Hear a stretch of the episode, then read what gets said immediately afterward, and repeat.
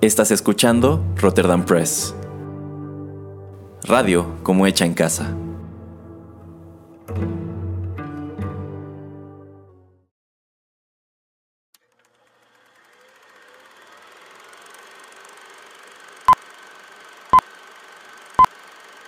Rotterdam Press presenta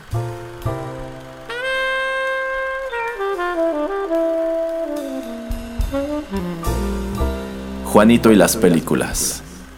Un espacio reservado para el séptimo arte.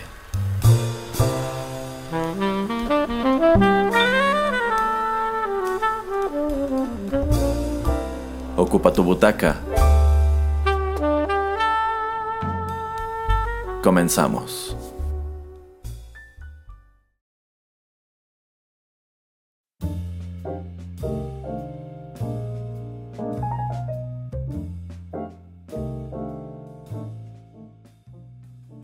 Hola amigos, ¿qué tal? Qué gusto saludarlos y darles la bienvenida a otra emisión de Juanito y las películas, el espacio cinematográfico de Rotterdam Press.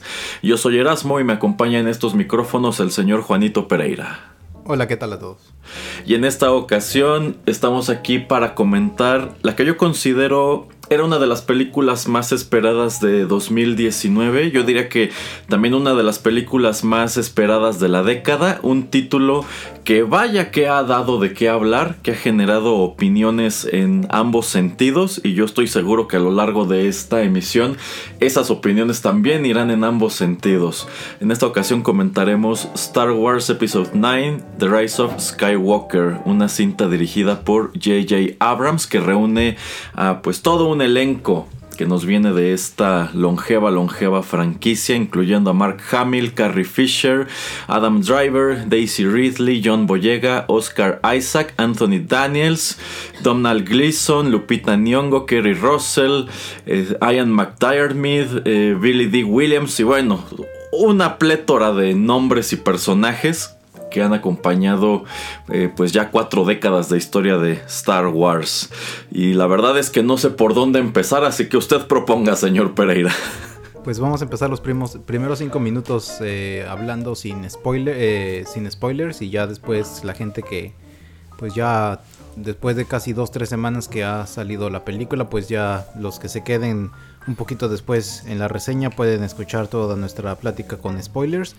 Eh, lo que le compartí a Erasmo saliendo yo del cine fue básicamente que JJ Abrams pues tenía una tarea imposible. Una tarea imposible me refiero en el sentido de tener que terminar una saga de nueve películas. También tener que pues eh, de alguna manera enlazar eh, la historia de The Last Jedi con The Rise of Skywalker. Y pues también hacer referencia a la que él hizo con, con eh, Force Awakens. Eh, yo siento que el problema que tuvo en general esta saga, esta trilogía, fue que J.J. Abrams por alguna razón pues no quiso entrarle al quite y tener el control de las, de las tres películas. Él quiso darle una voz diferente pues a cada una y al final eh, pues yo creo que injustamente contra Ryan Johnson en, la película de, de The Last Jedi. Eh, pues escucha más a los fans en lugar de tratar de pues irse a otra dirección y regresamos a algo que yo siento que es un poco pues formulaico o sigue una fórmula ya muy establecida en el universo de, Star Wars. Mm, yo soy de esos que sí me gustó mucho Force Awakens, me, gustó mucho lo que hicieron en, The Last Jedi, eh, pues quitando solamente lo de la historia de Finny y, Rose en Canto Bight. Eh, y esta historia pues no me terminó de convencer del todo, la verdad. Ya la vi dos veces y, no, no, me, no me terminó de convencer. Eh, pero como les digo, era una tarea imposible, pero el problema principal que yo siento es que pues esta historia no, no para mí no tiene corazón, que ese es el problema. Eh, y no se siente una historia, una gran historia fantástica que, llegue a, a, una culminación, pero pues bueno, vamos a, ir desenvolviendo este, este pequeño enrollo, pero en general puedo yo decir que me gustó más Dallas Jedi y también que me gustó más a Force Awakens de, todas estas películas. Y, bueno, sí, a ver. a, ver, a ver, ¿Qué dices? A ver, señor Pereira, dos preguntas. Así, este, en general, ¿le gustó esta trilogía o no? En general, sí. Pero es que también tengo que ser franco, no soy súper fan de Star Wars. O sea, no soy ávido eh, persona que, le encanta o que se moría por, por, la, por, la, por episodio 4, 5, 6, ni tampoco las precuelas, ni nada. O sea, a mí me gusta la, la historia, me gusta ir al cine, me gusta la ciencia ficción, me parecía algo entretenido. Y lo que es Force Awakens y Last Jedi me, gusta, pero la conclusión que le dan a, esta trilogía con esta película siento que era muy inmerecido. Pero te digo, creo que tenemos que entrar un poquito a spoilers, pero no me quiero enfocar tanto a las otras películas. Solamente enfocándome a esta, eh, no, te digo, le faltó como corazón, le faltó como ese espíritu de aventura. Y por eso no me terminó de convencer la película en general. O sea, como película solita no, no me convence y como algo que tiene que cerrar tantas películas, eso era imposible. O sea, para bien, para mal, eso era imposible. Entonces, ahí no puedo yo criticar a JJ Abrams en ningún sentido. Lo hizo, lo hizo de la manera eh, pues que él mejor, él mejor vio y la verdad yo no, no te puedo yo dar una idea de cómo él podría haberlo hecho de una mejor manera.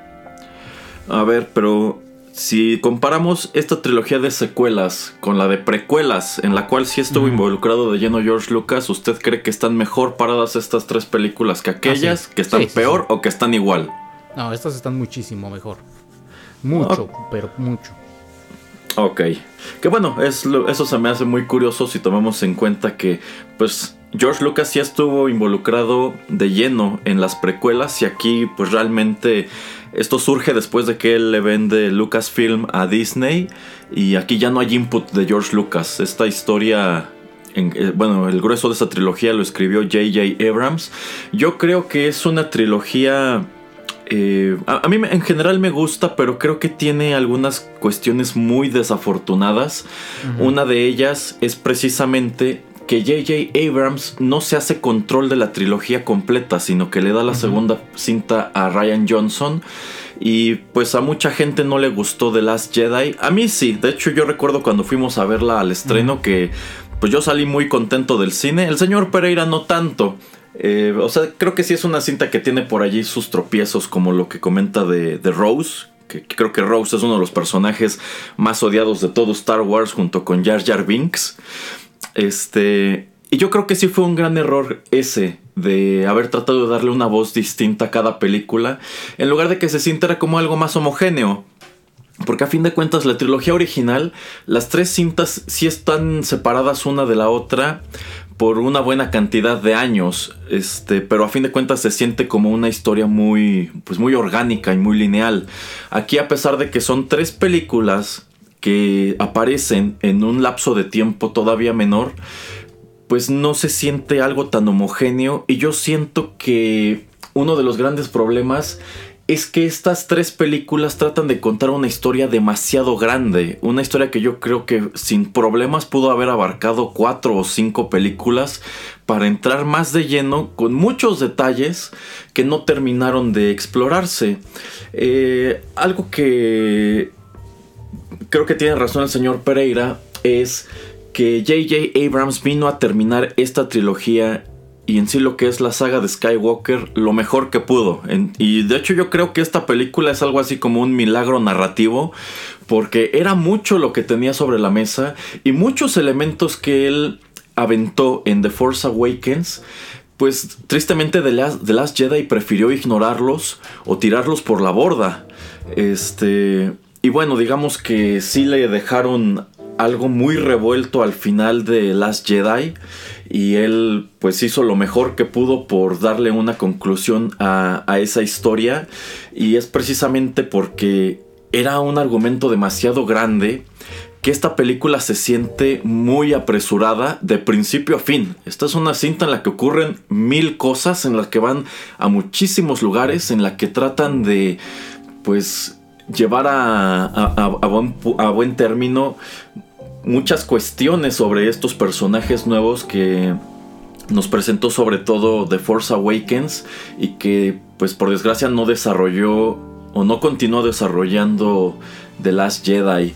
Eh, yo diría que esta cinta sí me gustó, estoy consciente de que tiene dentro algunos puntos argumentales muy cuestionables, algunos que yo creo que sí rayan en lo, en lo absurdo, pero al final del día creo que digamos que después, digamos, si Star Wars, si esta trilogía era como un balón, digamos que la primera película de Force Awakens fue como un tiro, como un pase, ¿no?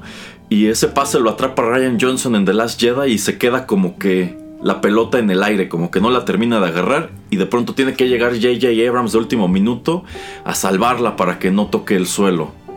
Así es como yo veo, así es como yo, yo, yo veo esta, esta trilogía que en general, en, general me gustó. Ahí tiene muchas cosas que me gustaron y tiene muchas cosas que yo creo que sí es una lástima que no explotaran en las películas y que me gustara que, me gustaría que lo hicieran pues a, a través del universo extendido que seguramente es lo que sucederá, que ya muchos detalles y personajes que nos presentaron aquí y de los que nos hubiera gustado saber más o ver más, pues los encontraremos seguramente en libros, en cómics y este sería padre que también hasta en series de televisión o de streaming.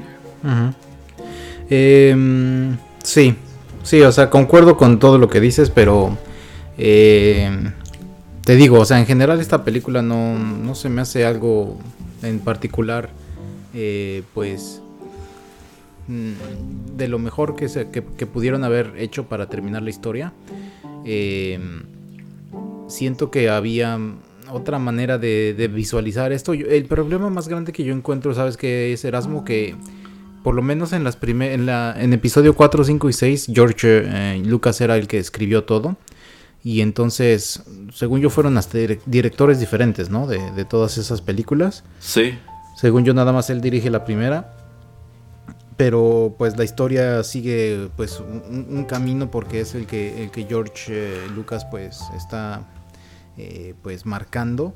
Eh, las precuelas también las escribe él, pero yo creo que en este punto también tenía él que pues ya se había convertido Star Wars en Star Wars, entonces yo creo que él necesitaba también ser un poquito más humilde y presentar sus ideas a varios escritores como para pues para ver que, que la esencia seguía ahí, que pues en muchas cosas la verdad le falló, sobre todo en el episodio 1 y 2.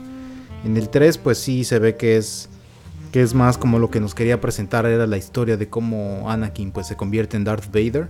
Eso no, no, la, no la odio, la, está bastante pasable, pero pues las, las dos anteriores le pegan bastante a, la tercera.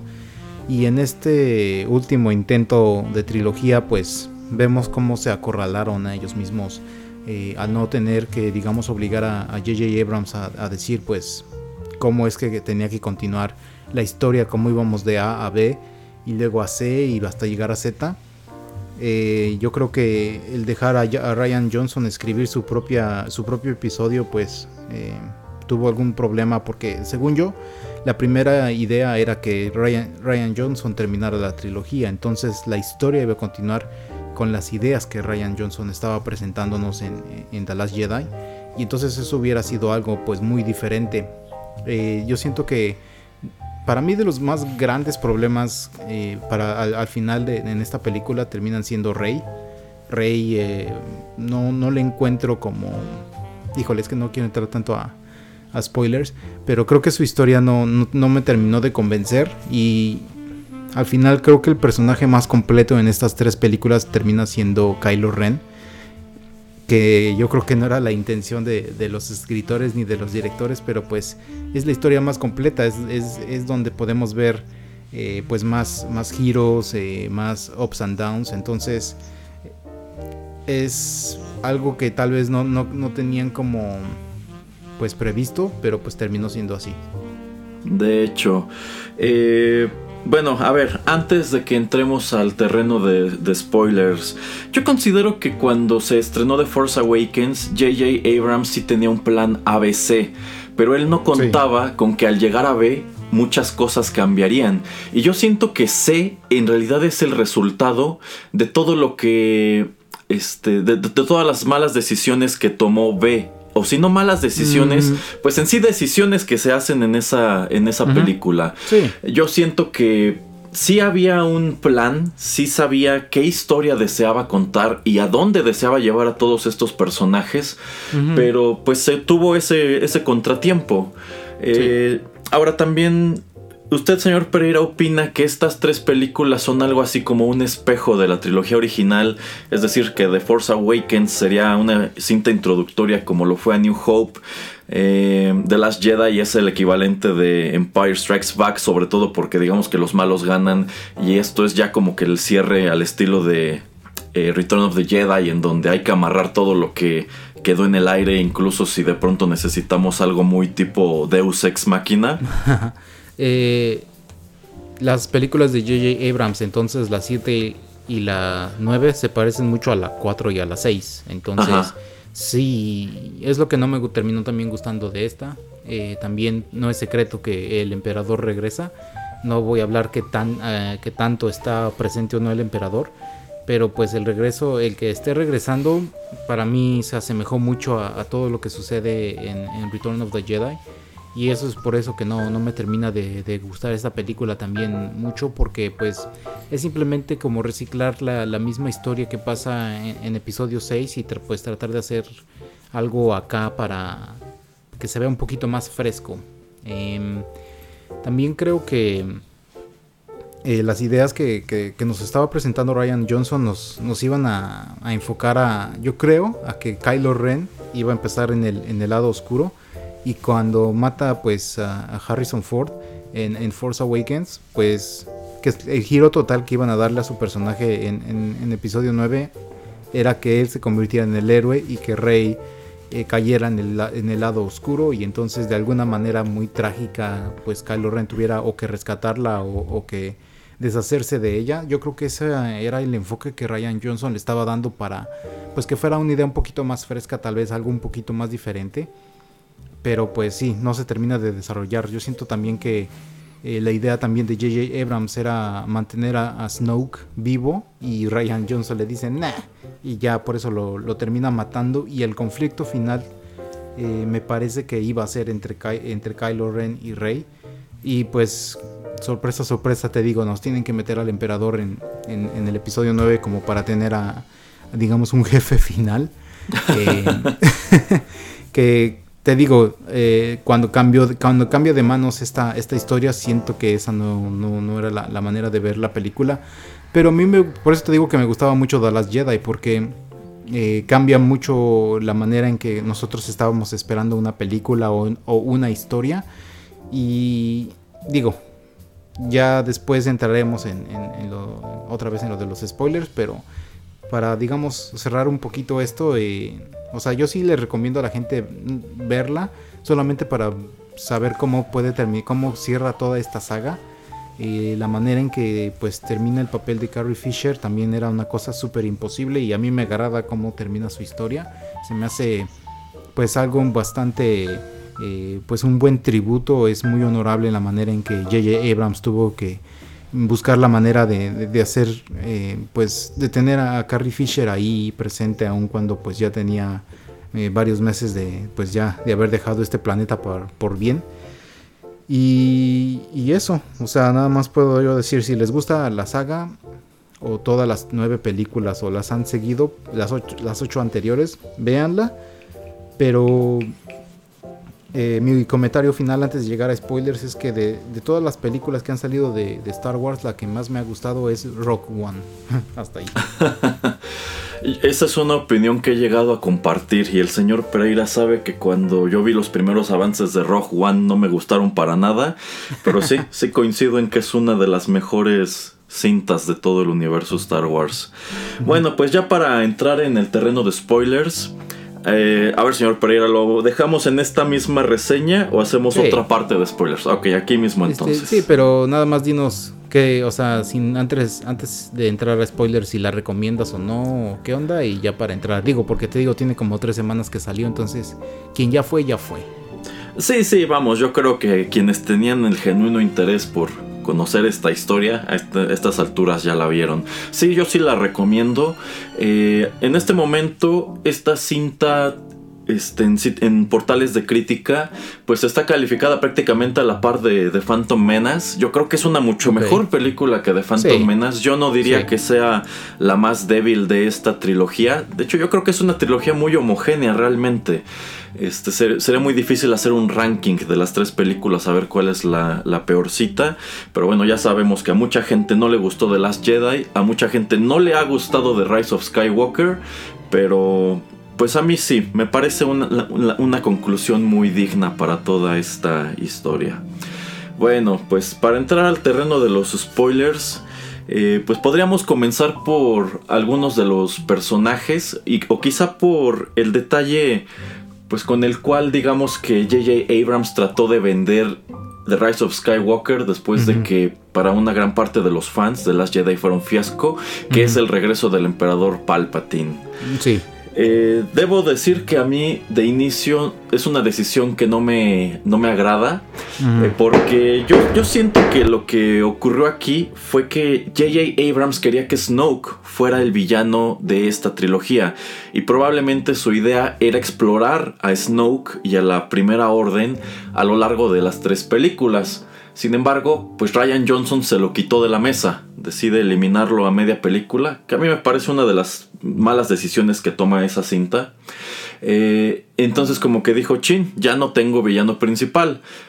Pienso que pudo haber utilizado a Kylo Ren como el villano de esta cinta, pero en vista de que supongo que desde, eh, desde el principio su idea era conducir a Kylo hacia la redención, pues necesitaba otra figura que cubriera ese espacio. Y pues decide tomar de nuevo al villano icónico de esta serie que es este, el emperador Palpatine. Y pues yo sí me preguntaba cómo iba a justificar que estuviera de regreso. Y bueno, esto no fue sorpresa porque venía desde los avances y en los primeros como cinco minutos de la película es cuando descubrimos pues cuál es la justificación, o sea que al parecer eh, sobrevivió a esto, esta batalla de Endor, a que lo aventara Darth Vader por la estrella de la muerte. y, me gusta mucho que... Eh, pero a mí me gusta que lo aterrizan bien porque cuando Kylo lo encuentra le recita esta misma línea que le da que le dice a Anakin en la escena de la ópera en episodio 3 de que el lado oscuro de la fuerza da acceso a habilidades que algunos consideran antinaturales. Entonces, yo siento que con esa sola línea entiendes que vale, este hombre muchas, eh, mucho tiempo atrás habló de que había un de que su maestro, su maestro Sid, era una persona que podía desafiar a la muerte. Darth eh, y, ajá, Darth Plagueis. Y entonces, pues él, digamos que también debió haber, haber aprendido esa técnica. Y es que en realidad nunca nos quedó claro, pues exactamente a dónde lo aventó Darth Vader, ¿no? O sea, me están diciendo que en el cuarto del trono del emperador había un conducto que lo iba, que caía hasta el núcleo de la estrella. Mm. Digo, yo creo que sí es, sí es una, excusa medio barata para devolverlo, pero ya que lo desmenuzas, creo que no es tan implausible. ¿Usted qué opina, señor Pereira? No, es que para mí ese no es tanto el problema, pero digo, el sacrificio de Darth Vader ahí entonces se va mucho por el caño. Eh, sí, sí, eso sí. Entonces, eso es, para mí ese es el gran problema de que regrese el emperador.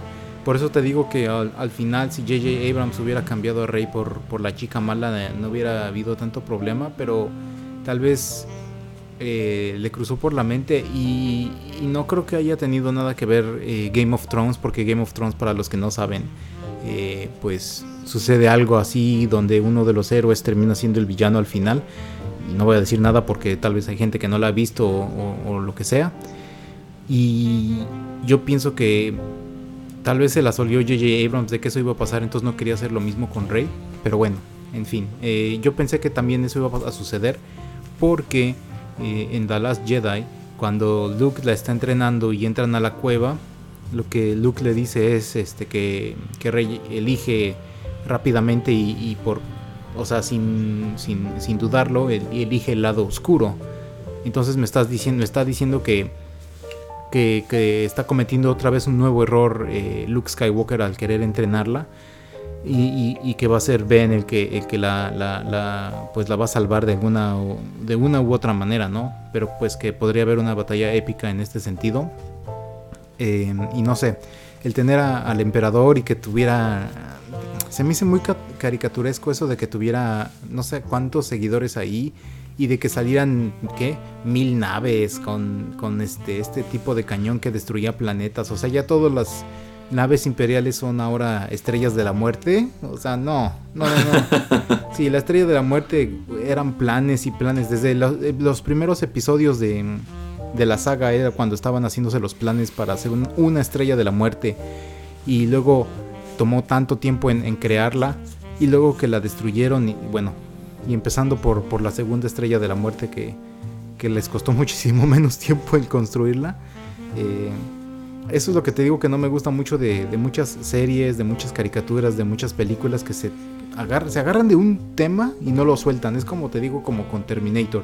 Que esa aquí no la, no hemos reseñado, pero lo, mismo pasa con Terminator, de que es eh, Arnold y es los Connor. Entonces así de, no, o sea, el universo es más grande, o sea, hay más gente en el planeta, hay más gente en la galaxia hagan cosas diferentes. Entonces no me gustó tanto que, regresaran al emperador, pero como dice Erasmo, o sea, sí estaba mm, de alguna u otra manera mm, bien justificado.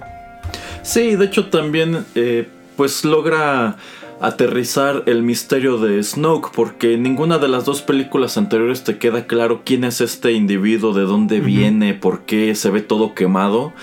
Y bueno, aquí la justificación es que al parecer son como clones que hacía Palpatine, porque cuando Kylo llega, ahí tiene un tambo con dos Snokes. a, mí me, a mí me gustaba la teoría que decía que era el chico, eh, el, Padawan, o el que estaba entrenando que, Darth Vader lo, lo mata, que es el que le dice, ah, son demasiados, este maestro Anakin, ¿qué vamos a hacer? Y que eh, Anakin piensa que es el primer el niño que mata y que él crece a, ser Snoke. A mí me hubiera encantado que eso hubiera sido la historia, porque eso nada más era cuento de, fanáticos, pero me hubiera encantado que hubiera sido en verdad la historia de, Snoke.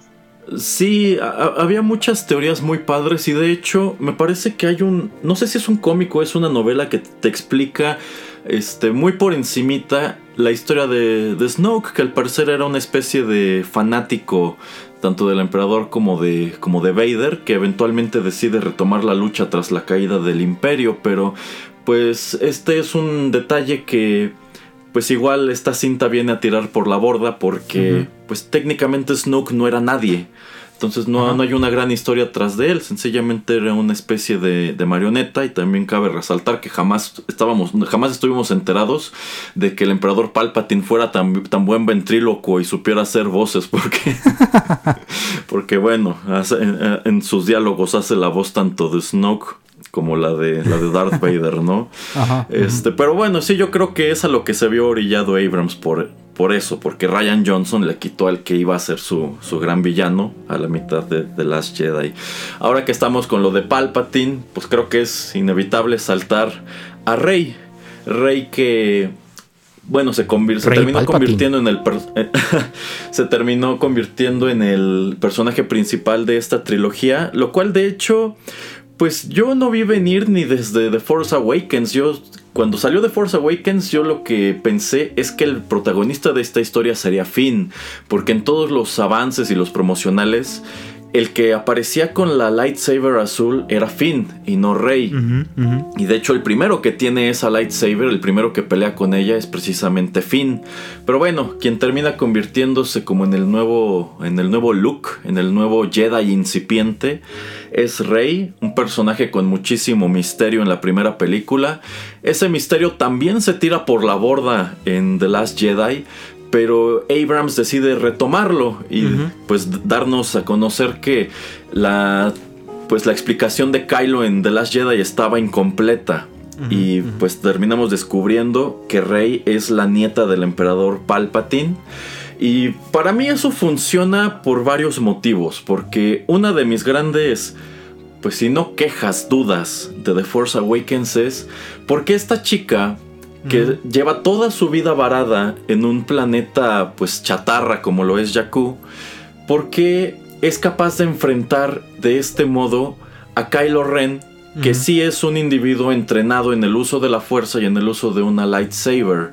Entonces como que, pues para Rey parece ser muy fácil, ¿no? O sea, coge la lightsaber y ya sabe cómo, cómo usarla, oye hablar de la fuerza y empieza a mostrar este, pues habilidades como el control mental y otras situaciones. Entonces como que eso era medio inexplicable. Entonces, de allí que hubiera muchas teorías que sugerían que, ah, pues probablemente es hija de Luke o fue una de las aprendices que formaban parte del templo, del templo de Luke.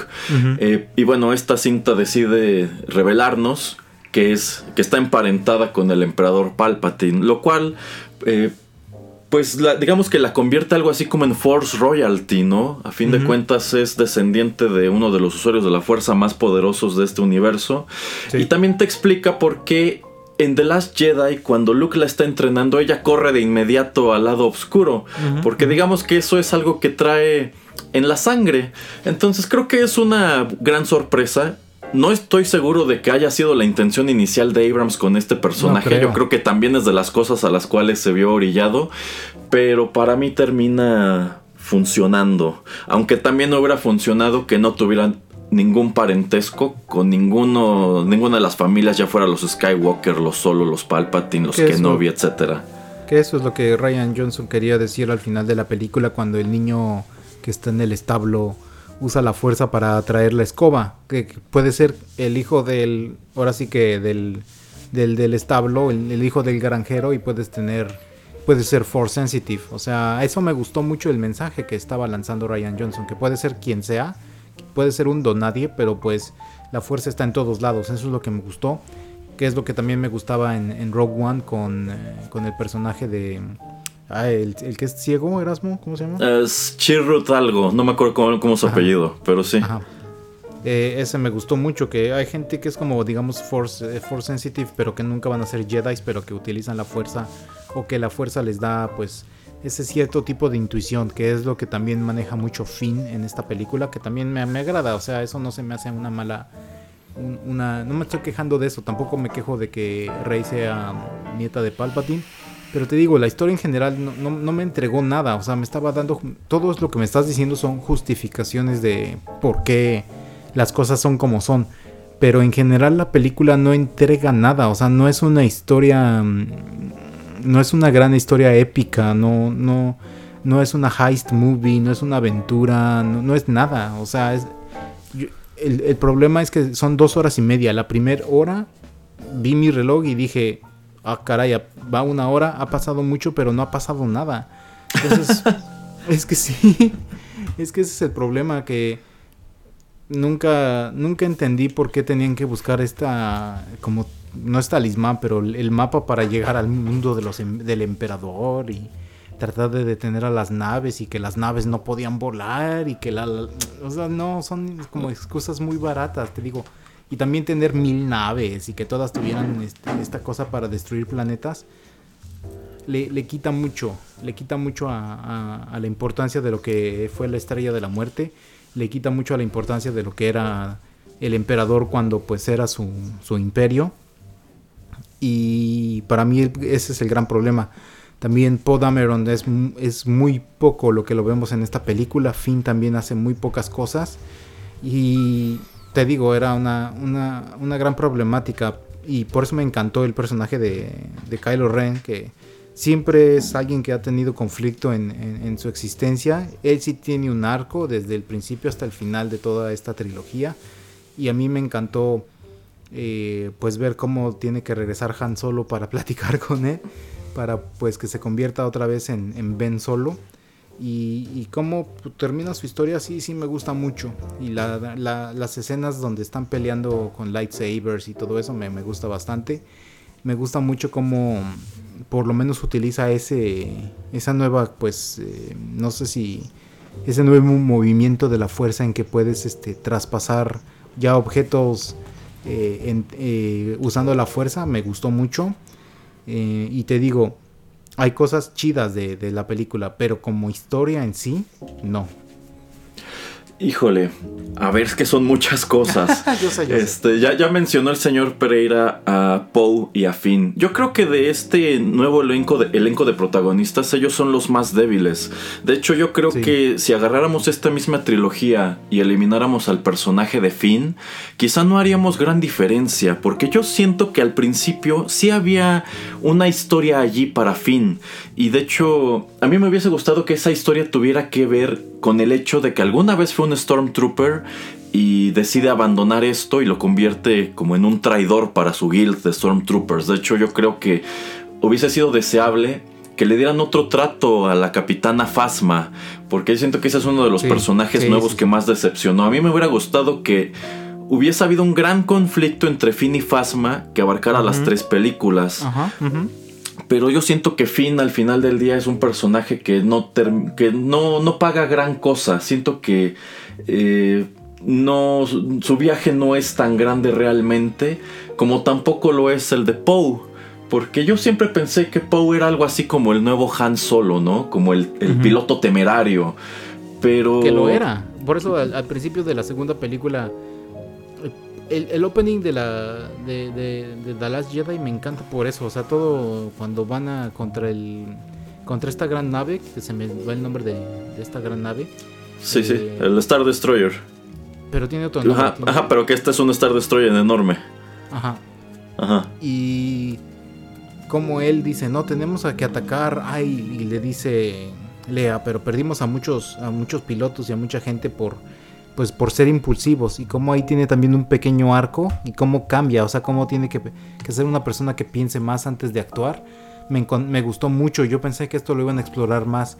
Y lo de Finn sí, me hubiera gustado también que, que exploraran eso de, de ser un Stormtroop- eh, Stormtrooper antes y de que ahora ya no lo fuera. Tal vez ver que lo rechazara mucha gente ahí de, de la resistencia.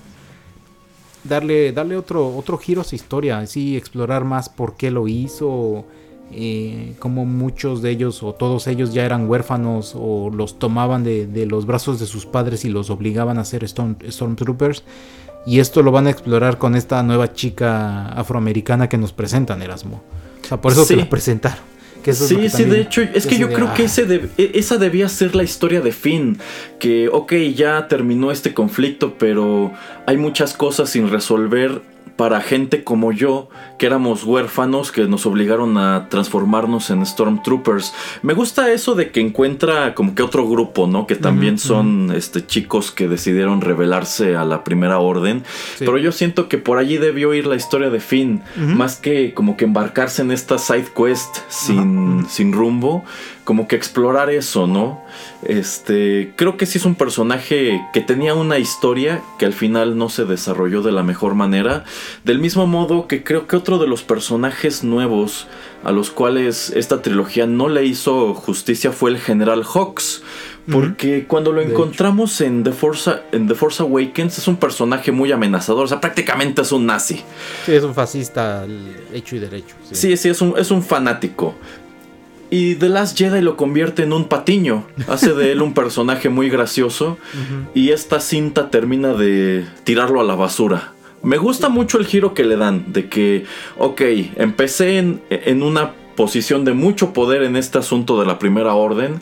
Pero perdí todo ese poder en los eventos de la segunda película y ahora estoy muy resentido porque Kylo Ren me utiliza de su patiño y me humilla y ha hecho que todos este, me traten como el reír de este, de este changarro, ¿no? Entonces, eh, me gusta mucho su explicación. Los, yo solamente los estoy ayudando para que Kylo Ren no gane. Así es. Pero yo pensé que su personaje podía dar todavía más. Yo pensé que él podía tener como que decisiones que fueran instrumentales en la última batalla de haber seguido vivo. Que fuera como que el momento en que decide revelarse como el espía y traicionar este a la primera orden. Pero bueno, la película toma la decisión de sacarlo de la historia muy temprano. Aunque pues creo yo que era una buena conclusión para pues el cambio tan radical que hubo de una película a otra para su personaje. Pero insisto, yo creo que sí es un personaje que daba para más, para terminar convirtiéndose quizá en un muy importante aliado de la resistencia. Sí, lamentablemente lo. Pues se deshacen de él. Eh, y, bueno, y nos traen a este nuevo general que pues tiene que ser amenazador y que tiene que tomar el, el rol que le estaban dando a Hawks en, el, en, el, episodio 7. Y, te digo, pero no, estás evadiendo mi pregunta, Erasmo. Es que no hay una historia concreta en esta película. O sea, me estás diciendo, ay, es que no exploraron a Poe, no exploraron a Finn, no hicieron esto, no hicieron aquello. Entonces me estás dando a mí como la razón de que no hay una historia en concreto. O sea, también, por ejemplo, de algo que noté mucho es que ni BB-8 participa mucho y R2D2 participa .003%. O sea, es la historia de Cistripio esta, este, esta película. Increíblemente sí, de todos estos droides, el que tiene pues un pequeño arco en The Rise of Skywalker termina siendo Citripio. Este, lo cual pues se me hace padre porque es parte de... Es, todavía de los veteranos de este elenco, es de los pocos que quedan. Y, siento que es, un personaje que siempre ha sido muy, pues como muy, muy de risa, ¿no? Como comic relief. y, como que por primera vez en su historia Citripio tiene, tiene una, una pequeña aventura y tiene algo que, que ofrecer. Lo manejan con mucho humor. A mí me gustó mucho Citripio aquí. Pero pues sí, como que el hecho de darle ese protagonismo deja muy de lado tanto a BB-8 como a Artuditu. Que yo estoy seguro que ya es la última vez que vamos a ver tanto a Citripio como a Artuditu. Quién sabe si veamos otra vez a, a BB-8. Pero sí, o sea, sí estoy de acuerdo con lo que usted comenta de que esto empezó siendo algo muy grande en The Force Awakens y al final pues no es una historia tan grande como pensamos. Realmente yo creo que esta es la historia de, Kylo y de Rey. Y yo diría que más que nada de, de Kylo. Pero yo siento que eso es porque desde el inicio esta trilogía era como que la caída y redención de Ben Solo. Y a, y a mí sí me gusta la manera en que llega esa redención. Eh, creo que de todos estos actores el que mejor papel hace es sin lugar a dudas Adam Driver. Tiene algunos momentos muy padres en esta película. Este, de hecho, algo que a mí me gusta mucho es precisamente la relación entre ellos dos, entre, entre Rey y Kylo. Que pues es como una relación muy tensa, ¿no? En donde cada quien quiere jalar para su lado, pero quiere que el otro lo acompañe. Y me gusta mucho el, enfrentamiento que tienen Rey y Kylo en las ruinas de la Estrella de la Muerte, porque es una pelea muy visceral. Porque aquí como que como que Rey está muy enojada todo a lo largo de esta película y eso también me gusta. Y como que aquí Rey ya no está como que tirando a tratar de desarmarlo. Aquí Rey como que ya quiere, quiere matarlo porque ya está harta de que es un necio. Este. Y me gusta como pues finalmente logra derrotarlo. Este, y como que a Kylo le cae el 20, ¿no? De muchas cosas. Y tiene este reencuentro con el fantasma de su padre. Y me gusta que es un diálogo muy reminiscente, en algunos casos palabra por palabra, del que tuvo con él en, este, en The Force Awakens antes de matarlo. Pero esta vez el diálogo tiene otro significado. Así es. Y este, este momento cuando este, Kylo le dice Dad y le tiembla el labio, dije, ah, no manches, ese es un gran, gran, gran momento. y pues Han le contesta su clásico I know. Para mí es como que sí, sí, este es el momento en donde este personaje se redime y deja de ser Kylo Ren para convertirse de nuevo en Ben. Este. Que bueno, eh, bueno, continuando con esto de, de Kylo. Eh, a mí lo que no me gustó es que esa redención vivió muy poco. O sea, yo creo que. Yo, a, mí me hubiese gustado que este personaje pues sobreviviera a todos estos eventos. Aunque supongo que eso también entraría en. Bueno, hubiese ocasionado un gran conflicto. Porque a fin de cuentas, al igual que Darth Vader, es una persona que ya había hecho muchas cosas malas. Así es. Entonces supongo que quizá Rey podía perdonarlo. Pero probablemente el resto de los personajes no. Así es. Pues digo, casi mata a Finn.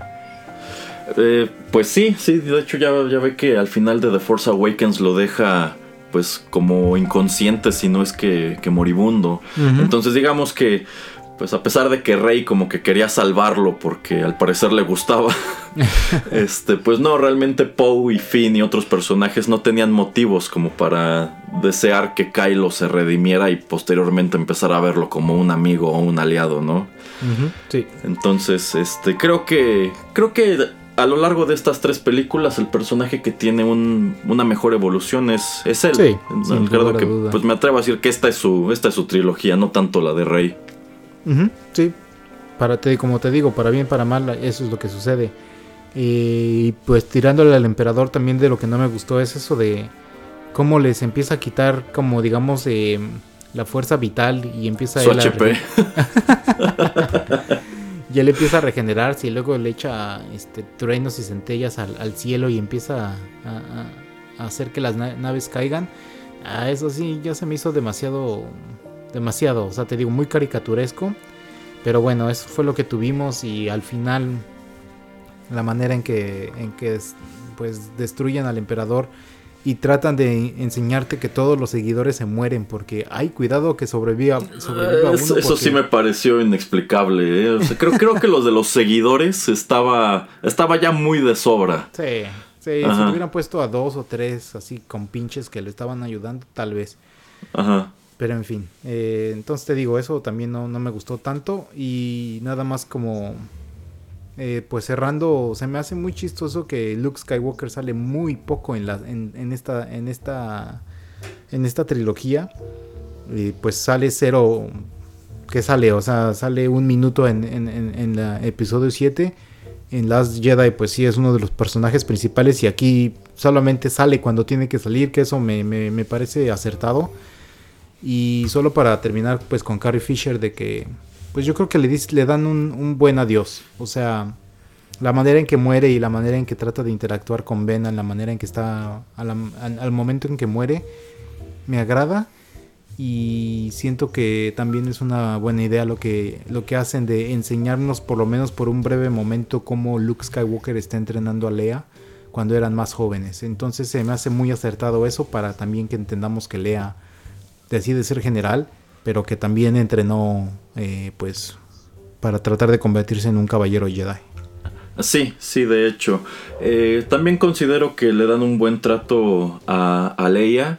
Esta es una película que ya no contaba con Carrie Fisher para, para darle closure a su personaje, pero lo hicieron bastante bien, pienso yo, con lo que tenían. No es una interpretación que hayan generado por computadora, son pues escenas que no utilizaron en The Last Jedi y sencillamente me imagino que recortaron al personaje y lo pegaron encima. En The Force Awakens. Ah, en The Force Awakens. Ah, sí, sí, en The Force Awakens, perdón. Este, recortaron al personaje y lo pegaron aquí. Y pues sí, es muy notorio que siempre que habla Rey, este, están tomando al personaje de Leia de espaldas porque seguramente es un doble.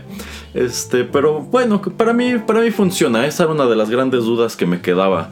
Eh, porque yo pensé que al final de The Last Jedi sería al revés, que quien quedaría vivo para apoyar en la tercera película sería Luke y no Leia. Que yo creo que esa es una de las malas decisiones que toma eh, Ryan Johnson. Este me gusta también el closure que le dan al personaje de Luke. Digamos que después de que es un personaje que no gustó en The Last Jedi, sobre todo por pues, su actitud y por algunas cosas que dice. Creo que lo logran redimir bastante bien aquí. Lo único que bastaba era que dijera eso, me equivoqué, ¿no? Este, creo que es un momento muy padre también cuando hace surgir su ex-wing del agua que es hasta con la misma música que utilizan en The Empire Strikes Back cuando Yoda hace, hace exactamente eso. Este, entonces creo que es un buen cierre a lo que es este, la historia de los Skywalker. No sé si haya más futuro para estos personajes, Rey, Finn y Poe, más adelante. Eh, pues de hecho yo, yo, lo que tengo entendido es que no, que de hecho esta fue la última vez que estos actores los hacían, aunque pues sabiendo cómo es Star Wars, que es una franquicia que siempre ha jurado que ya no va a haber más, pero siempre hay más, este, pues no me extrañaría que si no los retoman a través del cine lo hagan en el universo extendido, porque yo creo que sí hay historia, de, ah, historia para ellos.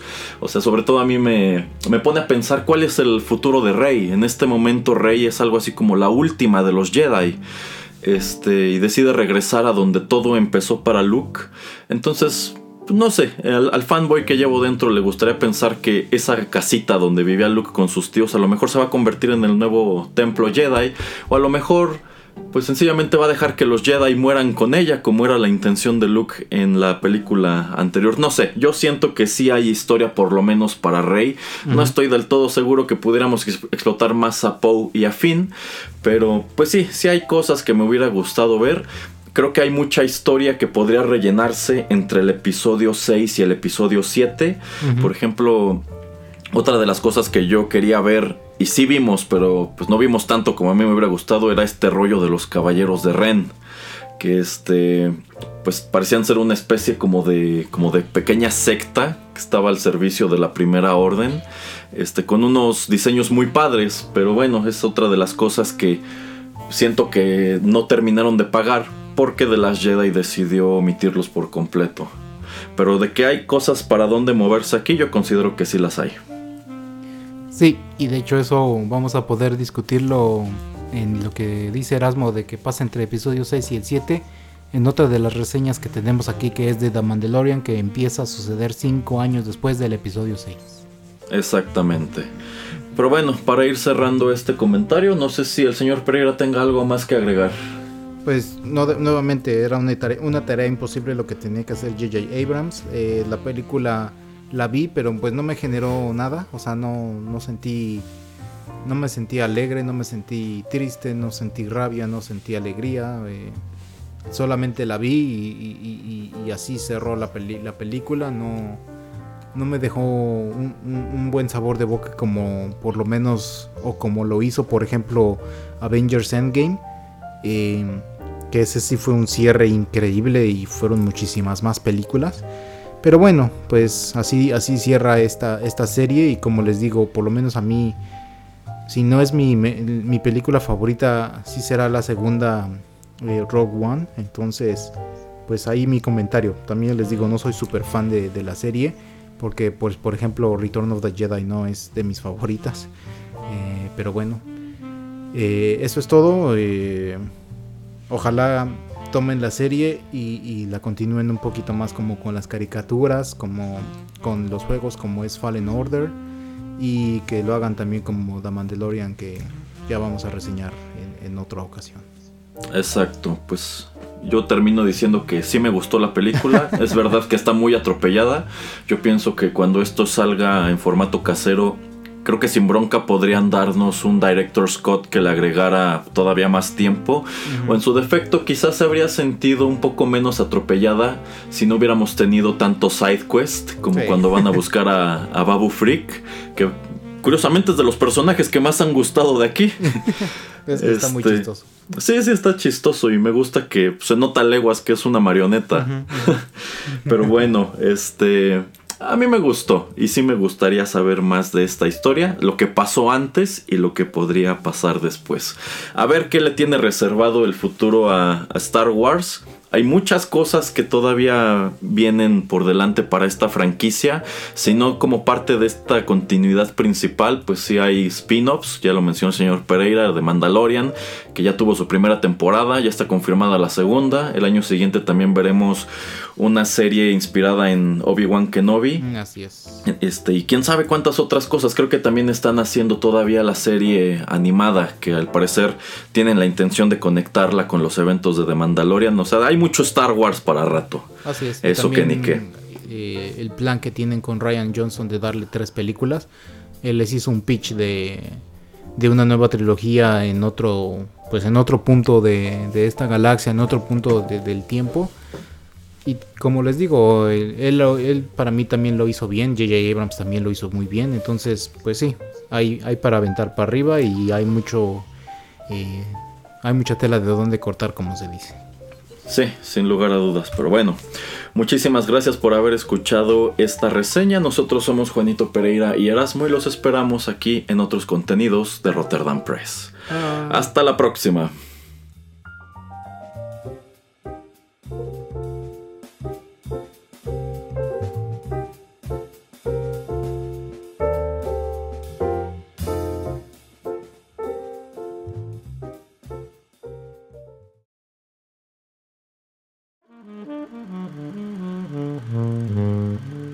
Juanito y las películas llegó a su fin.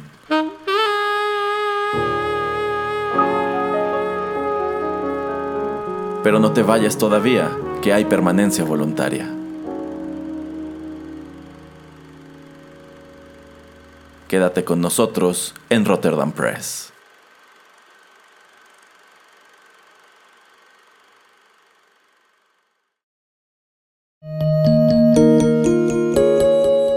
Estás escuchando Rotterdam Press, radio como hecha en casa.